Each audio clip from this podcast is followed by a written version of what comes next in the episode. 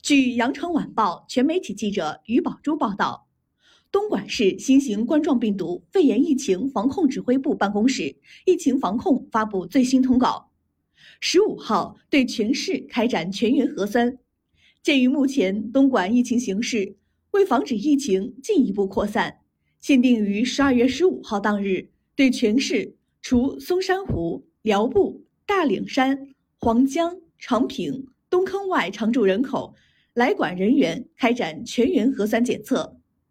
坚持应检尽检，不漏一户，不落一人。请广大市民群众积极配合，提前使用粤核酸小程序录入身份信息，生成葵花码。之前已申请的依然有效。听从所在村、社区的安排，前往镇街、园区公布的核酸检测采样点，按工作人员指引完成采样工作。过程中，请主动出示粤康码，全程佩戴口罩，与他人保持一米以上间隔，不交谈、不聚集。